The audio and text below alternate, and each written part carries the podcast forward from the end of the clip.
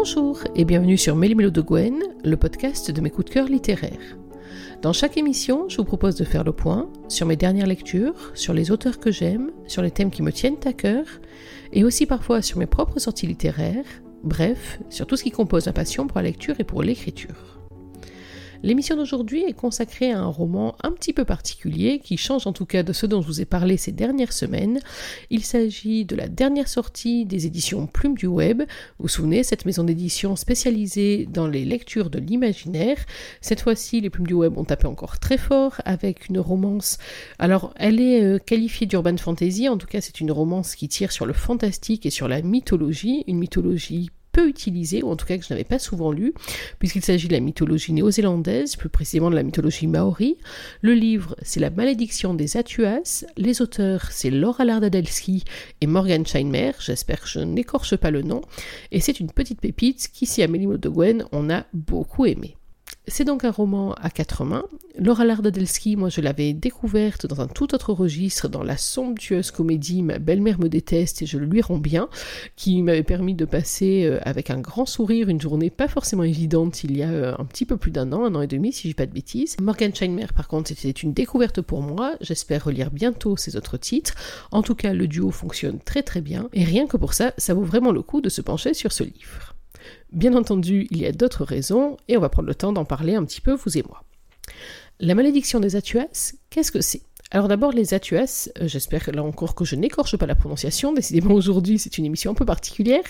Les Atuas, en fait, ce sont les dieux euh, que l'on trouve dans les différentes mythologies polynésiennes, ou en tout cas dans les mythologies de l'Océanie, et euh, en ouverture du roman, les auteurs prennent le soin de nous préciser qu'on peut trouver des déclinaisons des légendes dont elles se servent à la fois chez les Australiens par exemple, et chez d'autres peuples océaniques, mais là il s'agit de la légende version Nouvelle-Zélande, donc vous imaginez bien que dans ce roman, on va voyager et on va voyager très loin et de très belle manière.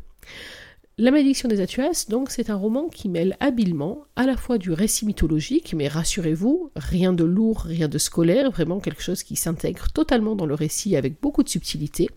C'est également un roman que je qualifierais presque de roman d'aventure ou presque de quête initiatique, choisissez le terme qui vous convient, mais en tout cas, c'est un roman qui bouge, où il va y avoir de l'action, où il va y avoir de la découverte, et où vous et moi, nous allons partir dans une espèce de road trip, ou même dans une randonnée en forêt, si on veut être plus précise, quelque chose qui va être totalement dépaysant et très rafraîchissant, surtout dans cette période où on n'est plus vraiment la tête aux vacances. Et puis, la malédiction des Atuas, parce que ces deux aspects qui sont déjà très riches ne suffisaient pas. C'est également une romance, une romance très puissante, qui va unir Maxime et Clarisse, deux personnes qui, à l'origine, n'ont strictement aucune raison de se rencontrer, mais qui vont justement se retrouver sur la route l'une de l'autre et sur une très longue et très accidentée route de la vie.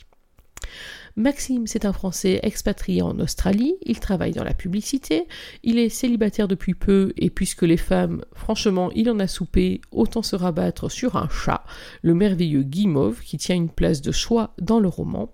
Il est très bien intégré dans sa vie australienne, même si sa famille est en France, il n'a pas du tout l'intention de refranchir la moitié du monde pour rentrer de manière définitive.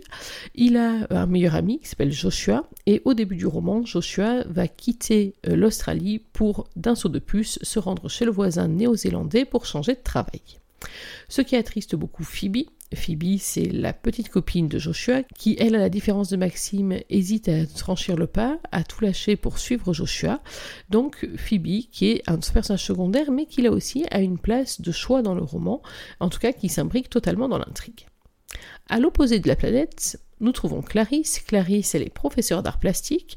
Elle a beau être passionnée par l'art et avoir à l'origine toutes les raisons de vouloir enseigner, elle se retrouve dans un poste extrêmement compliqué. Bref, dans son boulot, elle en bave, dans sa vie sentimentale aussi, puisqu'elle vient de rompre avec perte et fracas. Et ce qui la tient euh, debout depuis un certain temps, c'est la perspective pour les prochaines vacances scolaires de son voyage en Australie. Maxime en Australie, Clarisse en vacances en Australie, vous voyez où je veux en venir, bien évidemment. Les deux vont se rencontrer, ce qui donc à la base était totalement improbable et imprévu, et ils vont se rendre compte qu'ils sont unis par bien plus que ce hasard de juste se retrouver au même endroit, au même moment. Ceux qui connaissent Mélimolo de Gwen, le podcast, savent ce qui les attend maintenant. C'est l'heure de la lecture et c'est justement le chapitre de la rencontre entre Maxime et Clarisse que je vais vous lire. Particularité du roman et donc du chapitre que je vais euh, vous faire découvrir maintenant. Ce roman est donc un roman à deux voix, 82 voix, oh là ça fait beaucoup de calculs, et dans chaque chapitre, ou presque, on alterne le point de vue de Maxime et de Clarisse. Nous sommes au début du roman, dans le chapitre 3, pour être exact, et au démarrage, c'est Maxime qui a la parole. Quelques semaines ont passé depuis la soirée de départ de Joshua. Il est à présent installé à Auckland, l'une des principales villes de l'île du Nord, en Nouvelle-Zélande. Phoebe est toujours Sydney, elle hésite encore à le rejoindre. A priori, le tatouage romantique de son petit ami n'a pas suffi à la décider. Ou peut-être est-ce le fait qu'il s'est révélé être une catastrophe. Joshua voulait un kiwi comme le petit oiseau à long bec, symbole de la Nouvelle-Zélande, mais trop enivré, il n'a pas su se faire comprendre du tatoueur qui lui a donc dessiné un fruit géant plein de poils sur le torse. On a connu plus sexy. Quant à moi, je m'habitue petit à petit au tatouage sur mon poignet.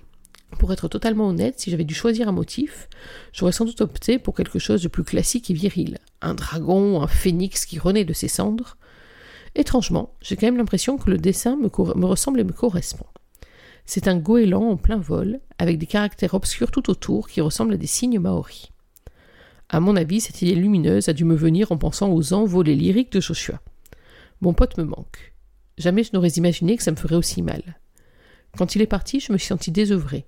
Avant de partager cette relation avec lui, je n'avais jamais entendu parler de bromance, ce terme qui décrit une solide amitié entre deux hommes, avec un niveau émotionnel élevé et des démonstrations d'intimité fortes, sans composante sexuelle.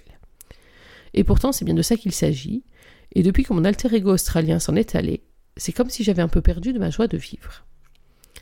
Assis au comptoir, une bière à la main dans le pub préféré de Joshua, j'attends Phoebe, qui a été cherchée par son petit ami de prendre soin de moi. Malheureusement, je dois reconnaître que c'est le contraire. Elle déprime et pleure tout le temps. Je l'adore, mais parfois j'ai du mal à la suivre. Elle change d'émotion aussi souvent que de tenue, et si je n'avais pas eu de sœur, j'aurais craint qu'elle ne soit devenue bipolaire.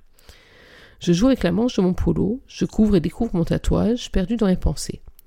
Phoebe est incapable d'être à l'heure et je sais que je serai en train de boire ma deuxième bière quand elle débarquera, sans s'excuser, engagée dans une conversation téléphonique qu'elle n'interrompra même pas en ma présence.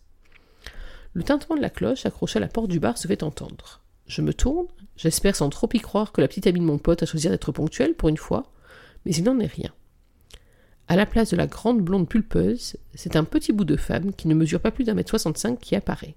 Plutôt fine, malgré une poitrine avantageuse, elle a des cheveux rouges à cajou dont les boucles lui tombent joliment dans le dos, et porte un jean ainsi qu'un t-shirt très simple. Elle ne fait rien pour attirer le regard, et pourtant je ne peux en détourner les yeux.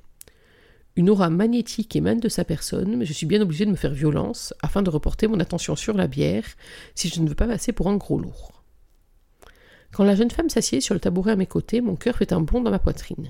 Je ne comprends pas ce qu'il m'arrive. Elle me sourit et je la trouve encore plus belle. Je suis surpris d'entendre un accent français quand elle passe commande dans un anglais quasi parfait. Vous êtes française? lui demandai-je en me maudissant de ne pas avoir trouvé une phrase d'entrée plus originale.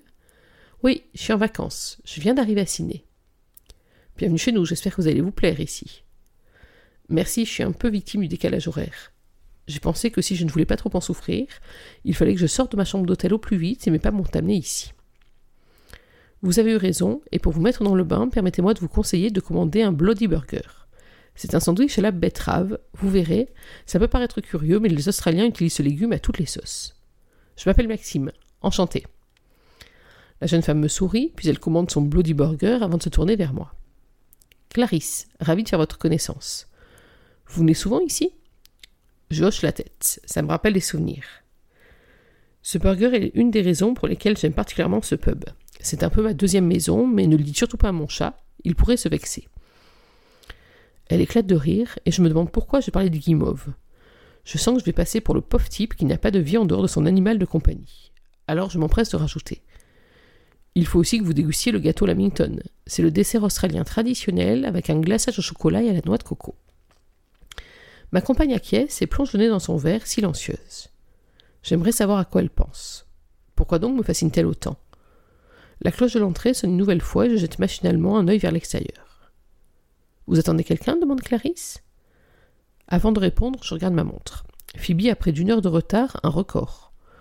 Je ne sais pas si la présence de la jolie française ou la lassitude qui me fait sortir mon téléphone de ma poche pour lui envoyer un texto et annuler notre soirée. Puis je lève la tête lorsque je me rends compte que je n'ai toujours pas répondu à ma charmante voisine de table. Non, plus maintenant. Le burger arrive, l'assiette est immense avec des frites et du coleslaw qui débordent. Il y a de quoi manger pour un régiment là-dedans, s'exclame Clarisse en riant. Elle prend son couteau et coupe le burger en deux avant de me tendre la deuxième partie. Vous voulez bien partager avec moi? Volontiers, ma grand-mère disait toujours que le meilleur des repas, c'est celui qu'on partage entre amis. Clarisse lève son verre, trinquant alors à votre grand-mère et à l'amitié. Je souris, je n'ai quasiment rien bu et je me trouve dans un état proche de l'euphorie. C'est comme si Clarisse, par sa seule présence, avait le pouvoir de me faire oublier mes idées sombres. J'ai beau savoir que je ne la reverrai sans doute jamais de ma vie, je veux profiter de ce moment béni. La conversation est fluide, facile, je lui donne des conseils sur les lieux à visiter à Sydney, sur les pièges à touristes à éviter. Le gâteau arrive. Il a l'air très appétissant et Clarisse l'accueille avec un œil gourmand. Une bouffée de désir inattendu m'assaille alors, et il me faut un instant de retrouver mon calme. Vous êtes en Australie depuis longtemps demande Clarisse après avoir dégusté sa première bouchée de Lamington. Je suis fascinée par ses lèvres pulpeuses tachées de chocolat. C'est parfaitement déplacé, ça ne me ressemble absolument pas, mais rien à faire. Impossible de chasser ces idées de mon esprit. Je tout saute, puis sans rentrer dans le détail, car je ne souhaite pas évoquer Noémie, je lui raconte comment je suis tombé amoureux de ce pays. Ensuite, je parle de mon job avant de l'interroger à mon tour. Et vous, vous travaillez dans quel domaine? Je suis professeur d'art plastique dans un collège de la région parisienne depuis trois ans. Je voulais allier ma passion pour le beau et l'histoire de l'art, mais financièrement, je ne pouvais me permettre d'embrasser une carrière risquée d'artiste maudit, déclare-t-elle d'un trait en baissant les yeux. J'ai l'impression qu'elle est naturelle plutôt timide et peu habituée à se livrer aussi facilement à un inconnu. Comme je ne veux pas la mettre plus mal à l'aise, je décide de ne pas lui poser davantage de questions intimes, je préfère rester dans le vague et parler de son voyage ou de ses projets en Australie. Mon portable vibre au fond de ma poche. Pensant que c'est sans doute une réponse de Phoebe, je le sors d'un mouvement rapide qui laisse entrevoir mon tatouage. Du coin de l'œil, il me semble voir Clarisse sursauter, mais son visage ne se laisse rien paraître. C'est un SMS de Phoebe qui m'informe qu'elle a oublié notre rendez-vous, ce qui au fond n'est pas pour me déplaire puisque je suis en bonne compagnie. L'heure tourne. Malgré moi, je dois prendre congé car Guimauve est capable de rameuter le quartier en miaulant quand il a faim. Je la salue et lui souhaite un agréable séjour en Australie. Dois-je lui demander son numéro de téléphone ou simplement son nom de famille? Je n'ai pas envie de passer pour un rustre. Elle est assignée pour profiter de ses vacances et ne semble pas être le genre de femme qui cherche une histoire sans lendemain. Quand je passe la porte du pub, j'ai l'impression qu'elle me suit du regard et pourtant lorsque je me retourne, elle a disparu. C'est un peu comme si j'avais rêvé cette soirée. Pourquoi faut-il qu'elle ne soit que de passage? Je secoue la tête, refusant de me laisser à nouveau envahir par les idées noires. Cette rencontre est un signe, je dois aller de l'avant malgré le départ de Joshua. La vie continue et il me faut la croquer à pleines dents. La suite du chapitre est vue du point de vue de Clarisse. Alors je ne vais pas vous la lire parce que sinon ça serait un petit peu trop long. Mais quoi qu'il en soit, j'ai beaucoup aimé vous lire cet extrait. Euh, en fait, c'est un extrait que j'ai choisi de manière un petit peu évidente. Vous savez que souvent sur Mélimoules de Gwen, le podcast, j'aime bien vous parler de la rencontre entre les personnages. Et puis, autre intérêt, dans cet extrait, à la fois on vous donne pas mal de clés et en même temps on ne vous révèle rien de trop. Et comme ça, ça permet de garder le suspense en entier. Pourquoi est-ce que j'ai aimé ce livre et pourquoi est-ce que je vous le recommande? Alors pour plusieurs raisons. D'abord, je vous l'ai dit, j'aime beaucoup euh, les publications des plumes du web. Je sais que depuis euh, le départ, chaque fois que je lis un titre de chez eux, je sais que j'ai trouvé des histoires de grande qualité, une écriture soignée. Je ne parle même pas de la couverture qui est une pure merveille.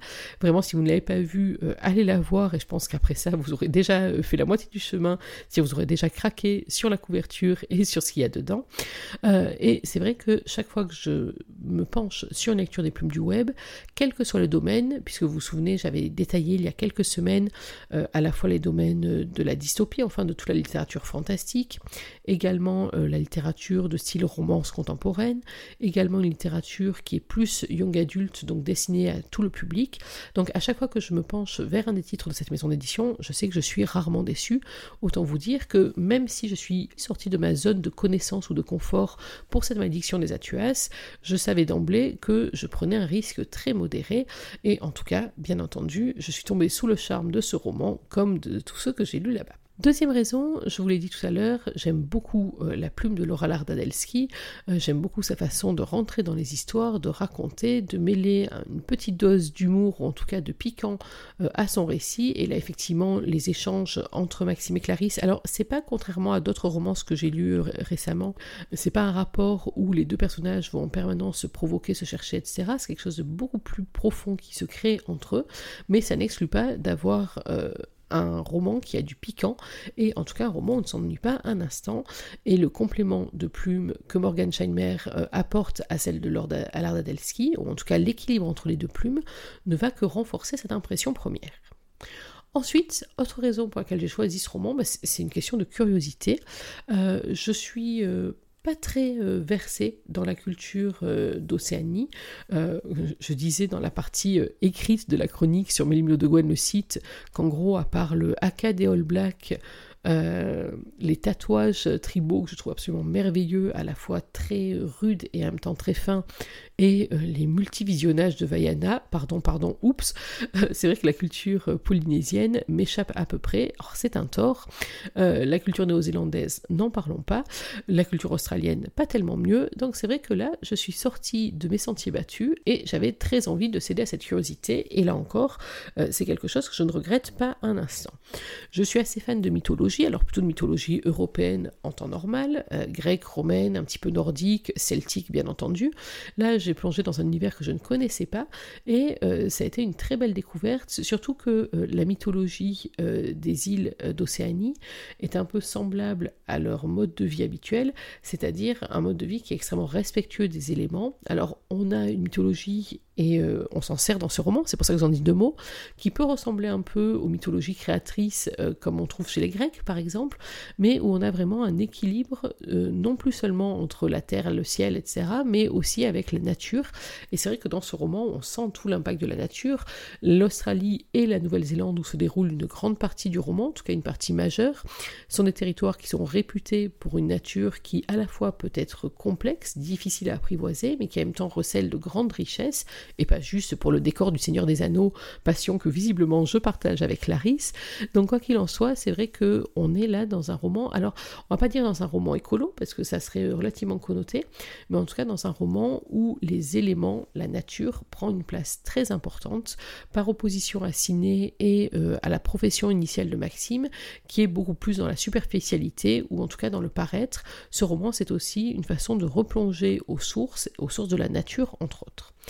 J'ai donc beaucoup aimé cet aspect de dépaysement qui préside à tout ce roman.